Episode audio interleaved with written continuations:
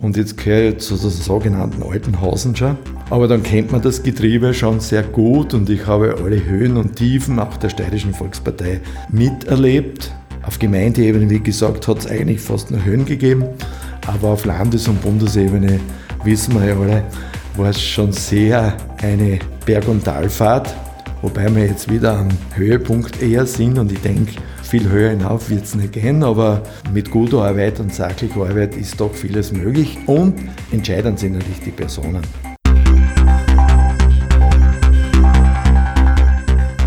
Stimmrecht, der Podcast der Steirischen Volkspartei. Stimmrecht bedeutet, wählen zu dürfen.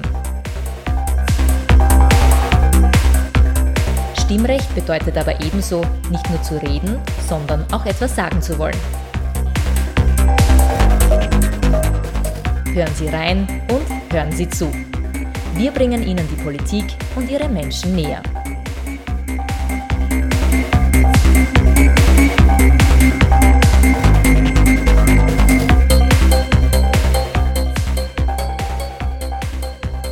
Guten Tag, ich bin Peter Siegmund.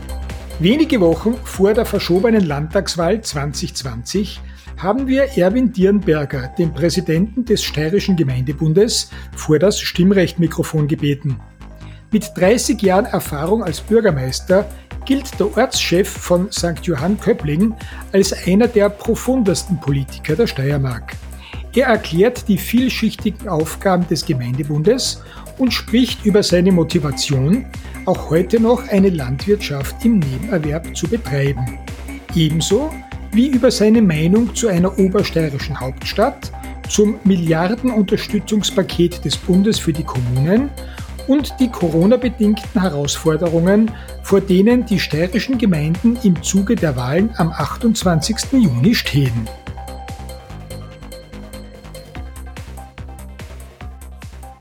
Liebe Hörerinnen, liebe Hörer, herzlich willkommen wieder einmal bei Stimmrecht, dem Podcast der Steirischen Volkspartei.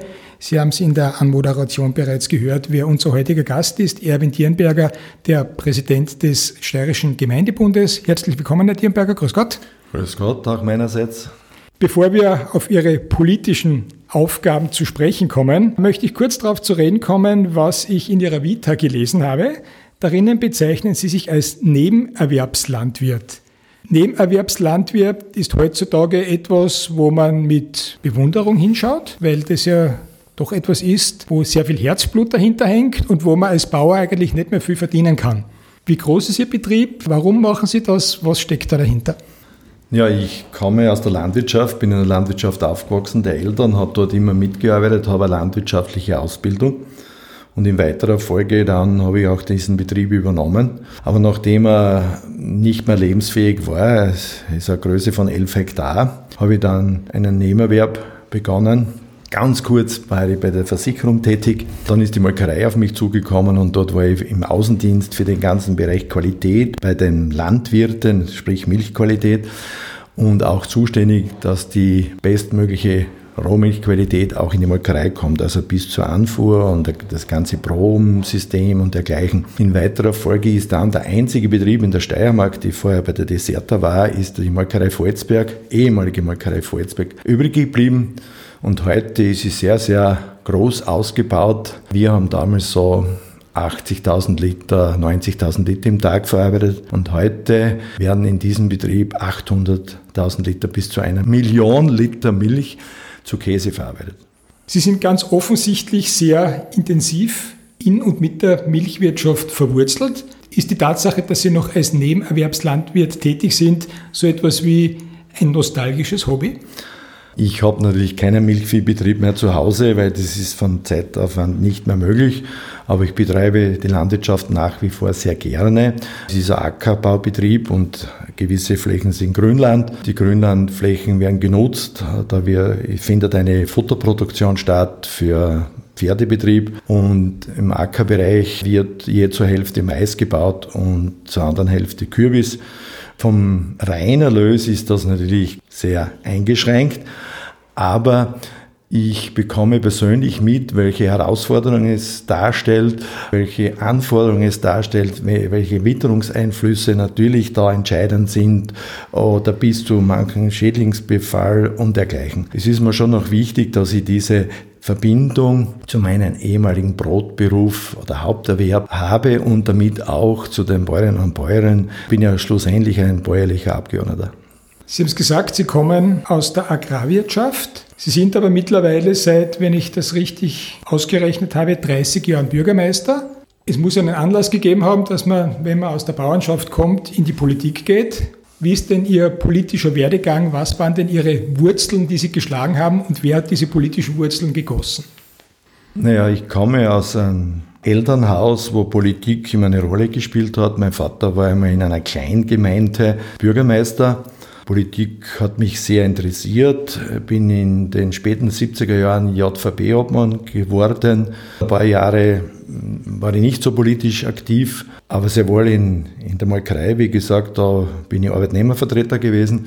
Wurde dann im 85er Jahr ersucht nach einer nicht so gelungenen Gemeinderatswahl in der Gemeinde, in der ehemaligen Gemeinde Söding, in dem Fall hat es St. Johann Köppling geheißen, weil jetzt heißt es Söding St. Johann, dass ich den Ortsparteiobmann übernehme, nach ein Jahr Überlegung habe mich dann 86 entschieden, dass ich diese Funktion annehme. Und dann ist Ende 89 die Entscheidung zu treffen gewesen, äh, kandidiere ich bei der Märzwahl 90. Und da habe ich mich dann entschieden, Ende 89 mit der Bedingung, das Team stelle ich mir selbst zusammen und da sollen auch Personen dabei sein, die nicht Parteimitglieder sind. Das ist akzeptiert worden. Es hat dann auch funktioniert. Wir hatten eine Ausgangsbasis von 28 Prozent und haben dann auf 48 Prozent aufgestockt und somit acht Mandate von 15 erreicht. Das ist genauso ausgegangen.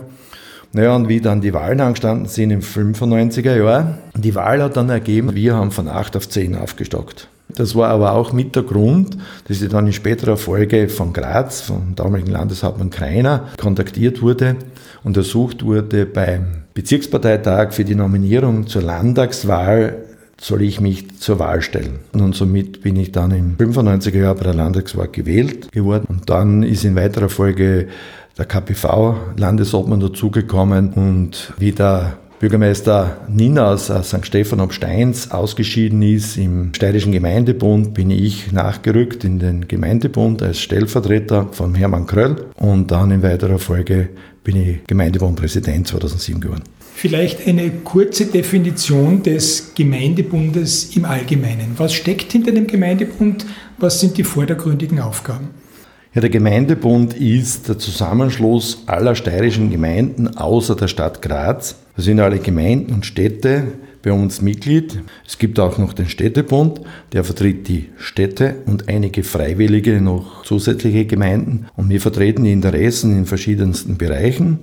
Wir sind quasi so eine Art gesetzliche Interessensvertretung unter Anführungszeichen und sind natürlich auch bei diversen Entstehungen der Gesetze mit eingeladen, am Verhandlungstisch teilzunehmen, aber auch dementsprechende Begutachtungen vorzunehmen und natürlich auch unsere Anliegen und Sorgen einzubringen. Ist das eine freiwillige Mitgliedschaft oder ist so eine Kammermitgliedschaft freiwillig verordnet? Nein, es ist eine freiwillige Mitgliedschaft. Dann gibt es auch den Städtebund, den Sie auch schon erwähnt haben. Gibt es da Doppelmitgliedschaften? Ist das möglich? Richtig, es gibt Doppelmitgliedschaften.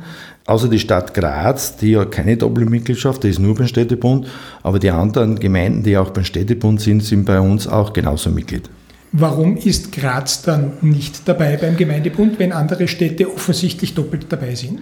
Es hängt ein bisschen mit der Größe zusammen. Es ist schon ein paar Mal überlegt worden, dass Graz auch dazukommt, aber die Grazer haben es dann doch nicht wollen und wir haben es auch ein paar Mal im Vorstand diskutiert und haben gemeint, die Grazer haben doch ganz andere Interessen, zum Teil, dass es vielleicht vernünftig ist, wenn wir so belassen.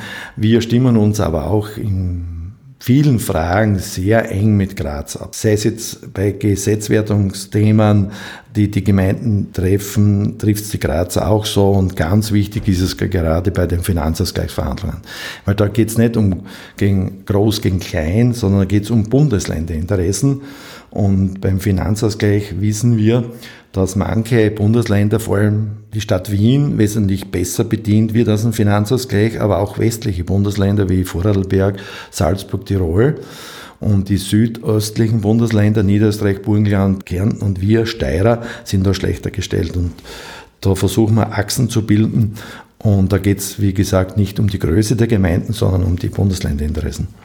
Auf der Homepage des Gemeindebundes steht, dem Landesvorstand obliegen insbesondere die Wahl der beiden Stellvertreter des Präsidenten, Bestellung und Abberufung des Landesgeschäftsführers, die Genehmigung des Jahresvoranschlages und Rechnungsabschlusses und die Festsetzung des Mitgliedsbeitrages. Da steht nichts davon, dass der Landesvorstand den Präsidenten wählt. Wer wählt denn den Präsidenten? Die Mitgliederversammlung.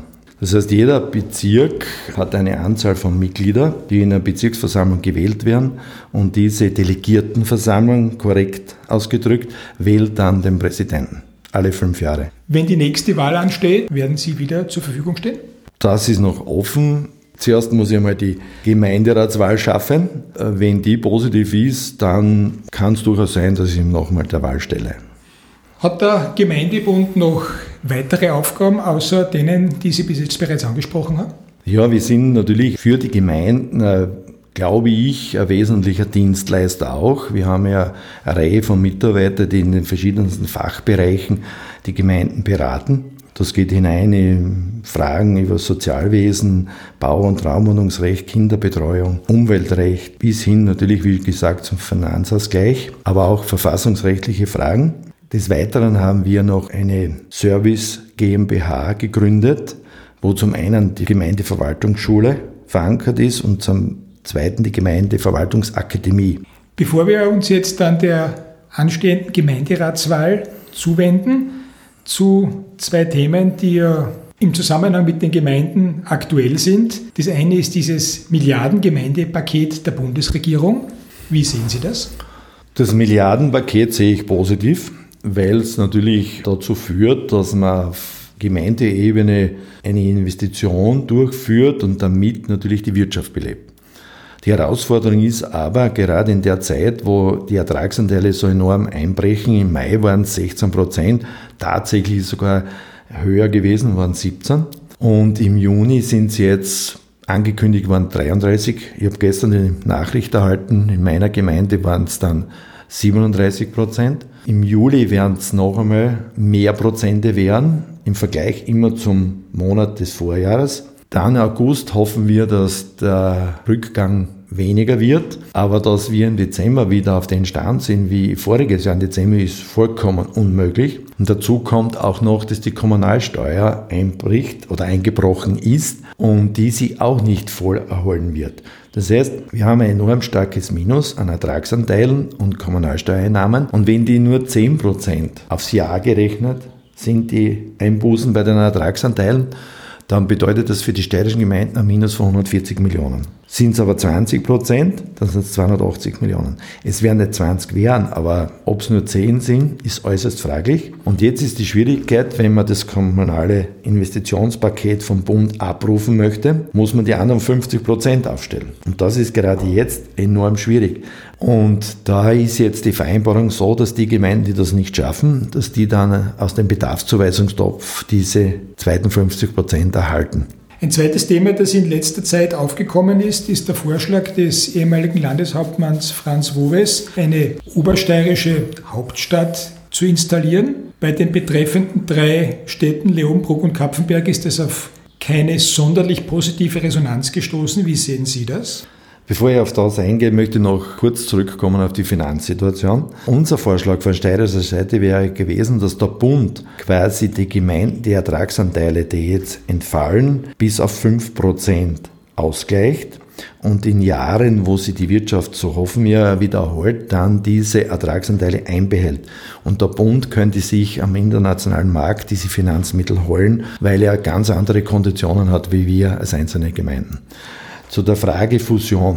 Ich bin selbst eine Fusionsgemeinde, wurde aber nicht vom Land damals aufgefordert, sondern wir haben uns zwei Gemeinden, Söding und St. Johann Köppling, wo ich vorher Bürgermeister war, zusammengesetzt und haben gemeint, wir prüfen das. Und wir haben uns in der Form getroffen, dass von jeder politischen Partei, die im Gemeinderat vertreten war, Vertreter hier in der Arbeitsgruppe mit am Tisch gesessen sind und Punkt für Punkt abgearbeitet haben. Und zu guter Letzt sind wir dann zur Meinung gelangt, es würde Sinn machen, wenn wir uns fusionieren. Und bei der Befragung der Bevölkerung freiwillig ist dann rausgekommen, dass in der Nachbargemeinde über 60 Prozent zugestimmt haben und in meiner ehemaligen Gemeinde über 70 Prozent.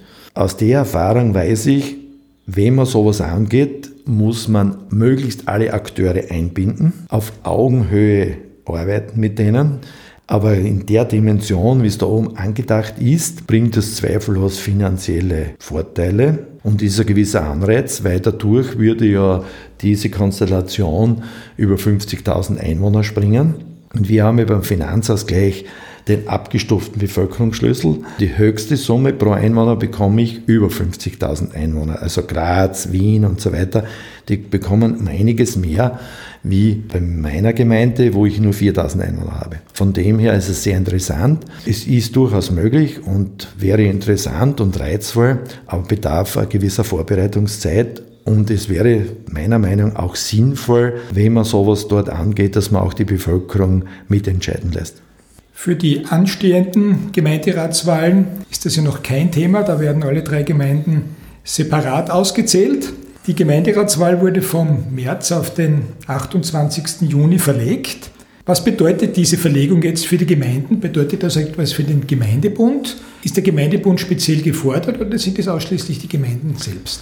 Also der Gemeindebund ist wegen der Verlegung oder Aussetzung der Gemeinderatswahl und weil sie jetzt wieder stattfindet, nicht zusätzlich gefordert gewesen.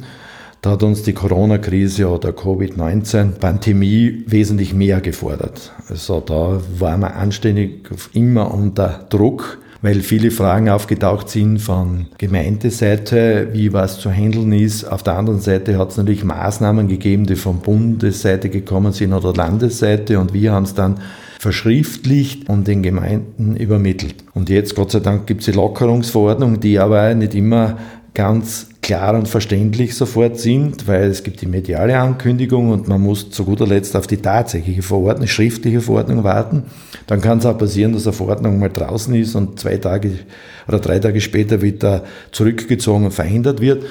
Und da haben wir immer versucht, allen Gemeinden einen Service zu bieten und das auf den Punkt zu bringen in Schriftform, was gerade jetzt Sache ist aber auch zu warnen, wenn manche geglaubt haben, sie brauchen quasi die Verordnung nicht ernst nehmen, weil dann kann es natürlich sehr kritisch werden, Amtsmissbrauch, haftungsrechtliche Fragen und dergleichen, aber das, glaube ich, ist sehr gut gelungen. Ansonsten ist die Gemeinderatswahl selbst für einen Gemeindebund, weil wir ja überparteilich sind, keine zusätzliche Herausforderung. Können Sie sagen, wie die Gemeinden durch diese Verlegung finanziell zusätzlich belastet sind? Hat sich da irgendwas Zusätzliches ergeben, beziehungsweise gab es für diesen ersten Termin schon Vorlaufkosten, die jetzt vielleicht ein weiteres Mal getätigt werden müssen? Durch die Verlegung alleine sind nicht wesentliche Kosten entstanden, aber doch, weil zum Beispiel wird ja jeder Bürger oder jede Bürgerin und Bürger verständigt, dass sie wahlberechtigt sind. Das sind üblicherweise heute EDV-Ausdrücke, die die EDV-Firmen gestalten, wo genau festgehalten wird, Namen, Adresse des Wahlberechtigten, dann wo sein Wahllokal ist, äh, wann die Wahlzeit ist, dass er eine Wahlkarte beantragen kann und da ist auch sogar ein Formular drinnen, mit der die Wahlkarte, die Briefwahlkarte beantragt werden kann. Also das sind Zusatzkosten, weil das nochmal versandt wird. Ansonsten sind keine wesentlichen Mehrkosten, weil ja der Wahltag nicht stattgefunden hat und nur quasi verschoben ist worden. Es kommen schon jetzt durch die Covid-Pandemie schon mehr Kosten auf uns auch zu, weil wir natürlich sorgsamer umgehen müssen. Wie wir alle jetzt wissen, Desinfektionsspender brauchen beim Eingang, die Beisitzer müssen geschützt werden. Wenn ein Wahlberechtigter keinen Kugelschreiber mit hat, keinen eigenen, dann wird ihnen einen zur Verfügung gestellt. Die Wahlzellen und gewisse Flächen müssen zusätzlich desinfiziert werden, also man braucht etwas mehr Personal. Man wird auch Sorge tragen müssen beim Eingang äh, mit Hilfskräften, dass die Wählerinnen und Wähler nicht hineinstürmen, sondern dass wirklich ein vernünftiger Abstand, also mindestens ein Meter gewährleistet ist, besser mehr. Also das sind die Zusatzkosten.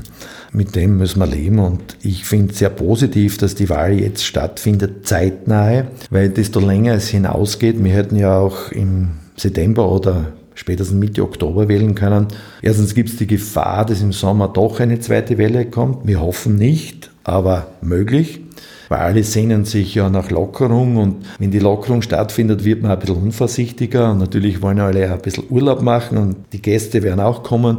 Man wird sie wieder durchmischen mehr und so hoffen wir, dass es nicht kommt zur zweiten Welle, aber wenn sie kommt, dann eher im Herbst, haben uns die Fachleute mitgeteilt. Es ist auch insofern besser, weil ja das gleiche Wählerverzeichnis Gültigkeit hat. Und wenn das sehr lang hinausgeht, dann wären, wenn der Stichtag nachrücken würde, zusätzliche Wahlberechtigte, die aber nicht wählen können, weil es das alte Wählerverzeichnis gibt. Und der eine oder andere Mitbürger ist in der Zwischenzeit auch verstorben, der gewählt hat. Und desto länger es rausgeht, desto mehr Verstorbene gibt es und die haben gewählt und sind leider nicht mehr unter uns.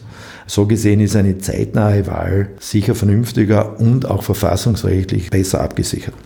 Sie kandidieren logischerweise wieder als Spitzenkandidat Ihrer Fraktion. Sie haben knapp 59 Prozent zu verteidigen und 13 von 21 Mandaten. Was ist denn Ihr Wahlziel?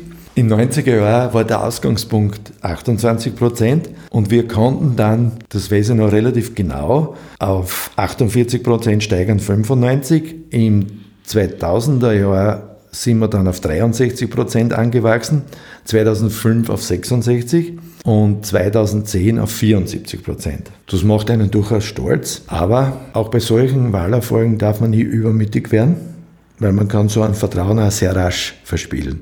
Und dann ist die Fusion gekommen und das waren natürlich andere Voraussetzungen. In der Nachbargemeinde hat es nicht so einen großen Vertrauenszuspruch zur ÖVP gegeben und so sind 59 Prozent raus geworden, aber auch eine sehr gute Absicherung. Naja, und das Ziel ist natürlich, dieses Ergebnis zu halten. Weil eines steht für mich fest, das sind meine letzten Gemeinderatswahlen. Nachdem ich jetzt im April 30 Jahre im Amt gewesen bin und jetzt noch immer bin, ist dann irgendwann Zeit nachzudenken bezüglich einer Nachfolgerin oder eines Nachfolgers. Eine Gemeinderatswahl 2025, wo ich nochmal antrete, kann ich mir nicht vorstellen. Sie sind seit 30 Jahren Bürgermeister. Wie viele Ortshäuptlinge gibt es denn in der Steiermark, die so lange im Amt sind? Wissen Sie das? Leider nein. Es gibt aber einige und es gibt da ganz wenige oder einer, der schon einiges länger ist, aber genau weiß ich die Zahl nicht. Aber es ist in der Gemeinde halt mehr Kontinuität wie in anderen Funktionen. Nur habe ich auch festgestellt, dass ich auch im Landtag jetzt schon sehr lange bin. Und wer mich natürlich überholt oder wesentlich länger drin ist, ist unser Landeshauptmann. Der ist in Lebensjahren älter und auch in Dienstjahren. Aber dann habe ich müssen zur Überraschung feststellen, seit dieser Periode bin ich an Lebensjahren der zweitälteste und auch an Dienstjahren. Das war vorige Periode noch anders, aber jetzt hat es ja doch einen regen Austausch gegeben und jetzt gehöre ich zu den sogenannten alten Hasen schon. Aber dann kennt man das Getriebe schon sehr gut und ich habe alle Höhen und Tiefen auch der Steirischen Volkspartei miterlebt. Auf Gemeindeebene, wie gesagt, hat es eigentlich fast nur Höhen gegeben. Aber auf Landes- und Bundesebene, wissen wir ja alle, war es schon sehr eine Berg- und Talfahrt. Wobei wir jetzt wieder am Höhepunkt eher sind und ich denke, viel höher hinauf wird es nicht gehen, aber mit guter Arbeit und sachlicher Arbeit ist doch vieles möglich und entscheidend sind natürlich die Personen. Das sieht man jetzt beim Landeshauptmann, das sieht man beim Bundeskanzler. Also das Programm ist nicht unwichtig, aber ohne die handelnden Personen dazu oder die das verkörpern oder glaubhaft verkörpern und auch leben, schaffst du nichts. Also mit Programm allein überhaupt nichts. Personen allein auch nicht, aber Personen allein ist schon mal kurzfristig leichter. Langfristig geht es nur Person und Programm. Sie haben es angesprochen damit wollen wir den Reigen auch schließen. Es hängt hauptsächlich von Personen ab. Von Personen hängt es auch in Ihrer Gemeinde ab, bei der Gemeinderatswahl zu einem Gutteil von Ihrer Person. Herr Präsident und Herr Bürgermeister Erwin Dierenberger, ich bedanke mich sehr herzlich für Ihre Zeit und für die Informationen, die Sie uns gegeben haben und wünsche Ihnen für die anstehenden Aufgaben und natürlich vor allem für die Gemeinderatswahl alles Gute. Ich danke auch sehr herzlich. Alles Gute. Liebe Hörerinnen, liebe Hörer, das war die neueste Ausgabe von Stimmrecht, dem Podcast der Steirischen Volkspartei. Danke, dass Sie wieder dabei waren und seien Sie gespannt darauf, wen wir Ihnen das nächste Mal präsentieren.